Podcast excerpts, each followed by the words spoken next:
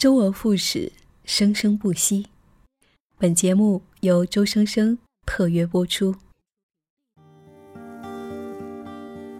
在庸长的时间间隙，看见一朵云的舒展；在庸长的生活里，保持一厘米的飞翔；在物质的世界里，努力寻找精神的意义。读书、旅行、跳舞，文艺不是矫情，不是口号，文艺是一种生活态度。我想和你一起，在生活里来一场文艺而美好的旅行。生活应该像他们一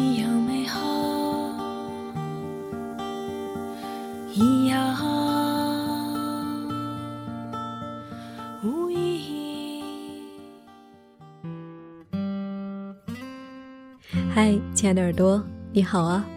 我是夏意，夏天的夏，回忆的忆，很高兴又和你在一起。再一次问候，已经不是二零一九年了。一转眼，过去的二零一九年已经过去了。希望二零二零年，我们能够继续相爱。不知道你是怀着怎样的心情？来迎接二零二零年的呢？当回顾过去的一年时，你又有怎样的心情呢？是否还有遗憾，还是惊喜，或者五味陈杂？在每年的年末，我总会做一件事情，回顾过去的一年，写下过去一年当中那些最真实的感受，那些痛，那些恨。那些欢喜，那些卑微，所有的一切，都虔诚的写下来。我想，这是一次非常诚实的对生命的审视。我们人生，大概也许就是这样，在不断的审视当中，我们才会逐渐清晰，将来我们要走的路。究竟在哪里？所以在今年的二零一九年的最后一天和二零二零年的第一天，这两天时间，我都在写我过去一年的总结。那么今天，我要把它用声音记录下来，也在这里和你分享。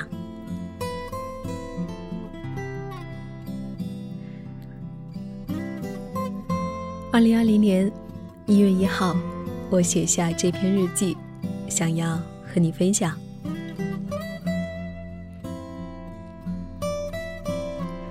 时间真是妙不可言。我回顾了上大学以后每一年年末写的总结，我突然发现，我从来没有离开过十六岁时的自己，那个预言自己未来的少女。那个写下未来三十岁之前要实现很多理想的少女，时间在我身上似乎从未断线，我就这么一直走在那一些理想的轨迹上，并且愈发笃定。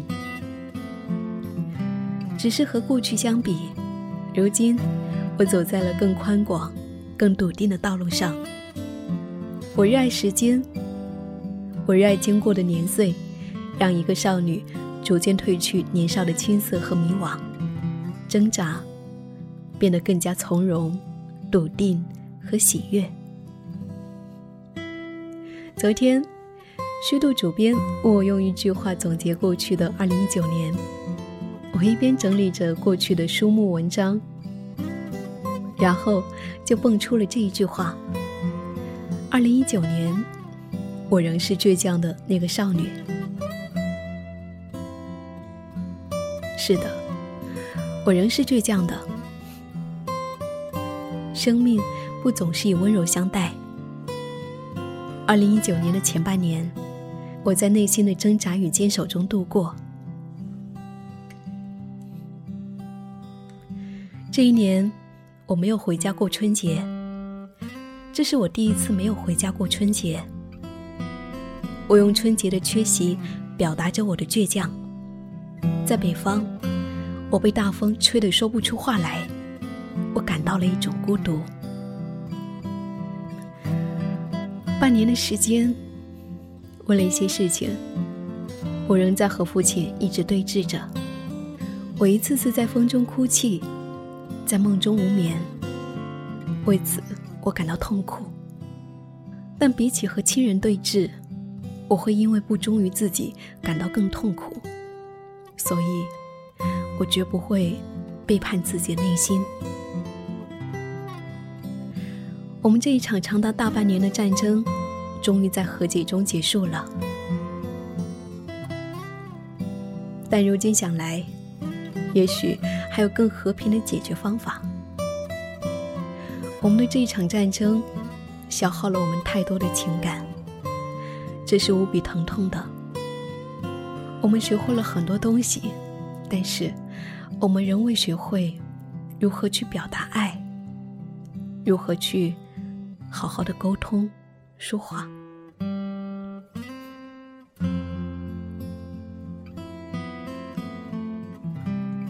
在前半年，我也在一个文化公司写作，兼顾接待演讲嘉宾。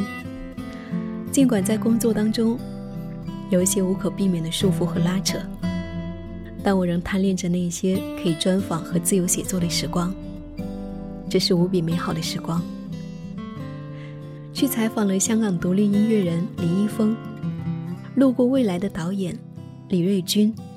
也采访了关注留守儿童社会问题的纪录片人蒋能杰。通过接待嘉宾，我又接触到了《隐形的翅膀》的词曲人王雅君、古琴人德荣老师、媒体人李欣、旅日新华主编蒋峰老师。与他们面对面交谈的时刻，我总能感到生命的火在熊熊燃烧着。它不曾在这些人身上熄灭。我汲取着这些火光，把自己的内心也照得敞亮。在工作之余，我仍在挤着时间做节目，去跳舞。不得不承认，在直播流行的当下，做录播节目难以攻击我。对于我来说，录节目仍是奢侈的，好好的虚度时光。但意外的是，陆陆续续的，我开始有了更多的机会去发声，走到台前，面对几百号人去讲述自己做节目的故事，去分享做节目的经验，同时在台下。我也接到了更多的录音项目，比如说高德地图就找到我做景点播报的合作，生活有了更多的选择。这一年八月，我决定要做一名自由职业者，更自由的生活。当生活是自己选择的，生活即工作，工作即生活，因为所做之事。都源自于本心。接下来，为了更好的制作高德地图的景点播报，我从听友当中招募了自己的写作者和后期制作的小团队，共同协作。这是一个新的身份的转变，我从一位制作者变成了一名指导者、组织者。当听友跟我说。感谢我帮助他们实现写作有稿费的愿望时，我感到了一种幸福感。无论通过什么途径，当一个人能够成为一个对别人有美好影响的人，我们会因此感到生命的价值。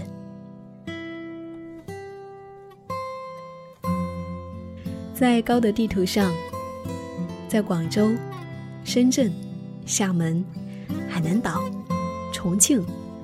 在一些重要的景点，陌生的旅人可以通过声音听到景点背后的故事，与我产生交汇。这是一种很奇妙的事情。我成为了一个空中导游，声音比我想象的要行走的更远。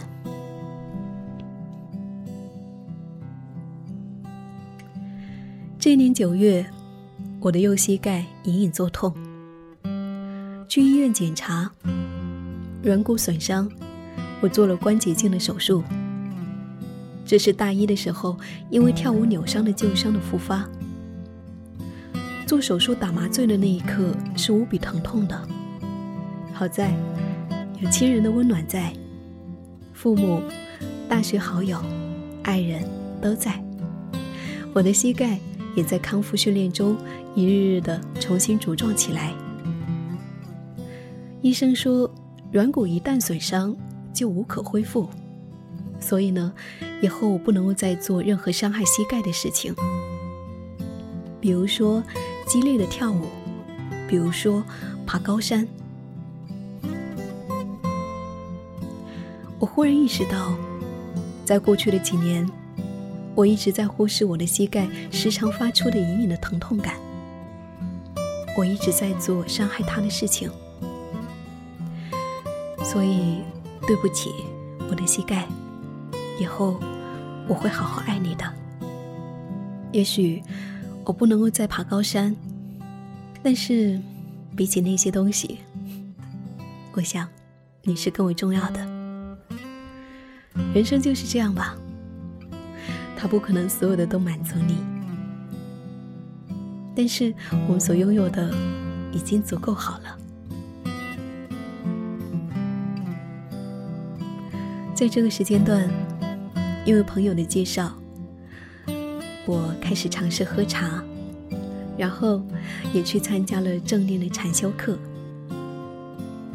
慢慢的喝茶，专注此时此刻正在做的事情。为所拥有的一切深深的感恩，喝茶、禅修，都能够让人感到一种平静和幸福感。所以，喝茶和禅修又变成了我一个新的喜欢的事情。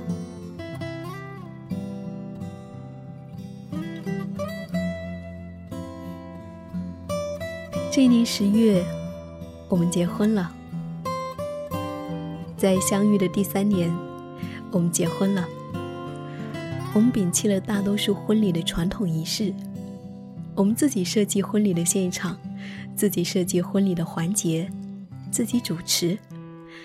这是一个真正属于我们的日子，表达自我的日子。我们为此感到高兴。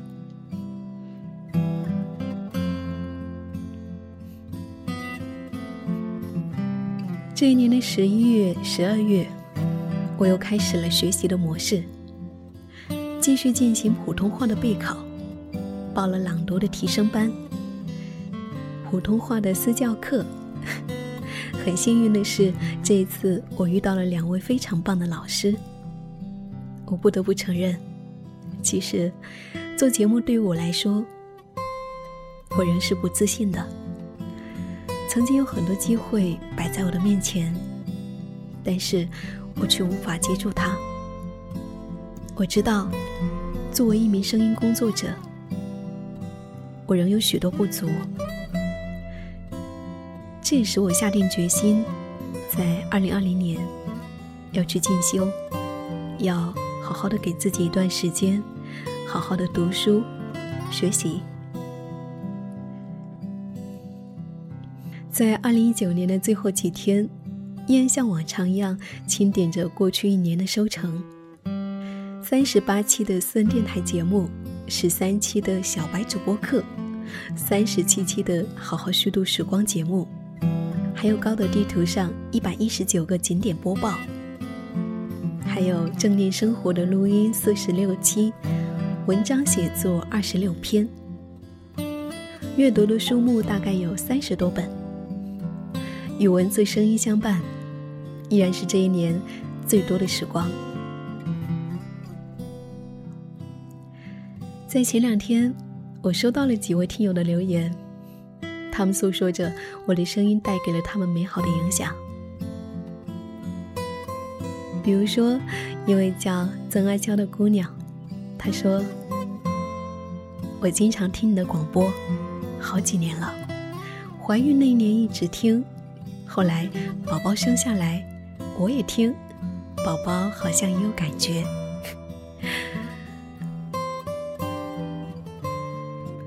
怀孕那年知道了你的公众号，听了好好虚度时光，又重新燃起了我画画的欲望。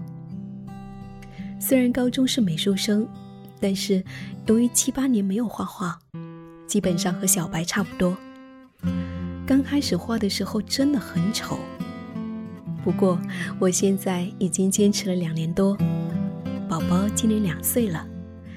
中间画不下去的时候，我就听了广播，听了我又有信心了。真的，我真的很感谢你。虽然我现在的画对于专业人士来说还是不怎么好，但是对于两年前的自己，我想我这次一定会一直画下去，不会再丢下画笔。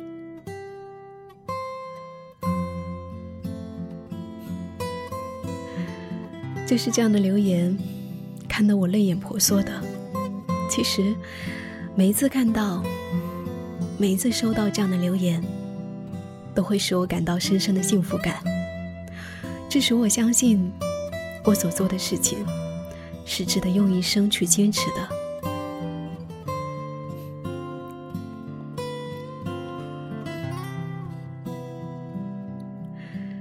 还记得大学最后一年，我们曾经写下五年后的愿望。我写道：五年以后，还在追逐理想的路上。做一名优秀的电台主播，拥有自己的一本书，成为一名专栏作者，去理想的欧洲旅行，用声音和文字传递美好，保持善良、真诚、美好，朴素而丰盈的活在这珍贵的人间。你知道吗？二零二零年就是刚好是第五年了。我感谢自己，在追逐理想的这条路上，从未缺席。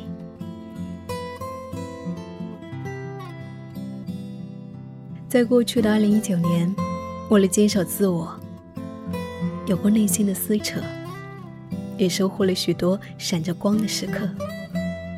当这一年结束的时候，我内心感到平静而幸福，因为。我从未远离过内在的自己，在接下来的二零二零年，愿自己顺着生命的河继续远行。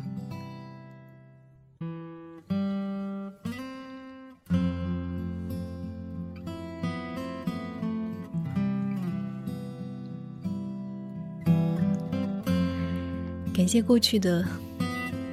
那一些所有与声音相伴的时光，感谢所有和你交汇的时刻。越长大，越发觉得人与人之间的相遇是多么的奇妙而珍贵啊！那么，在新的一年，希望你，希望自己，希望每一个人都可以活出自己。做自己的太阳神。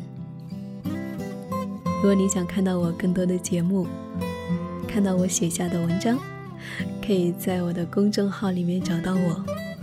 公众号名字改成了“夏意的旅行日记 ”，搜索这几个字就可以找到我了。好啦，亲爱的，我们下一期见。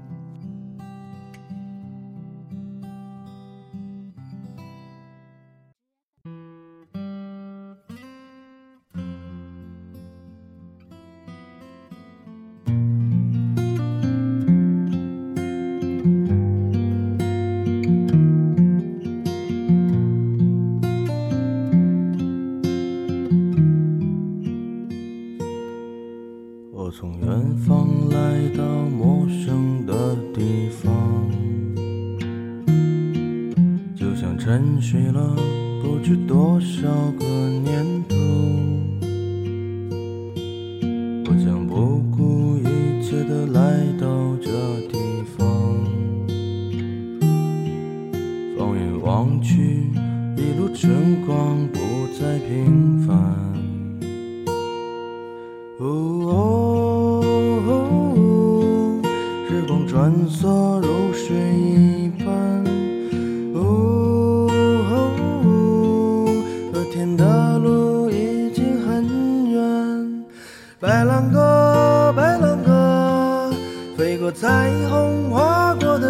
间他就在远方不要停止追寻着它白兰鸽白兰鸽飞过似水华丽的人间直到拥有了一切还是飞向北方。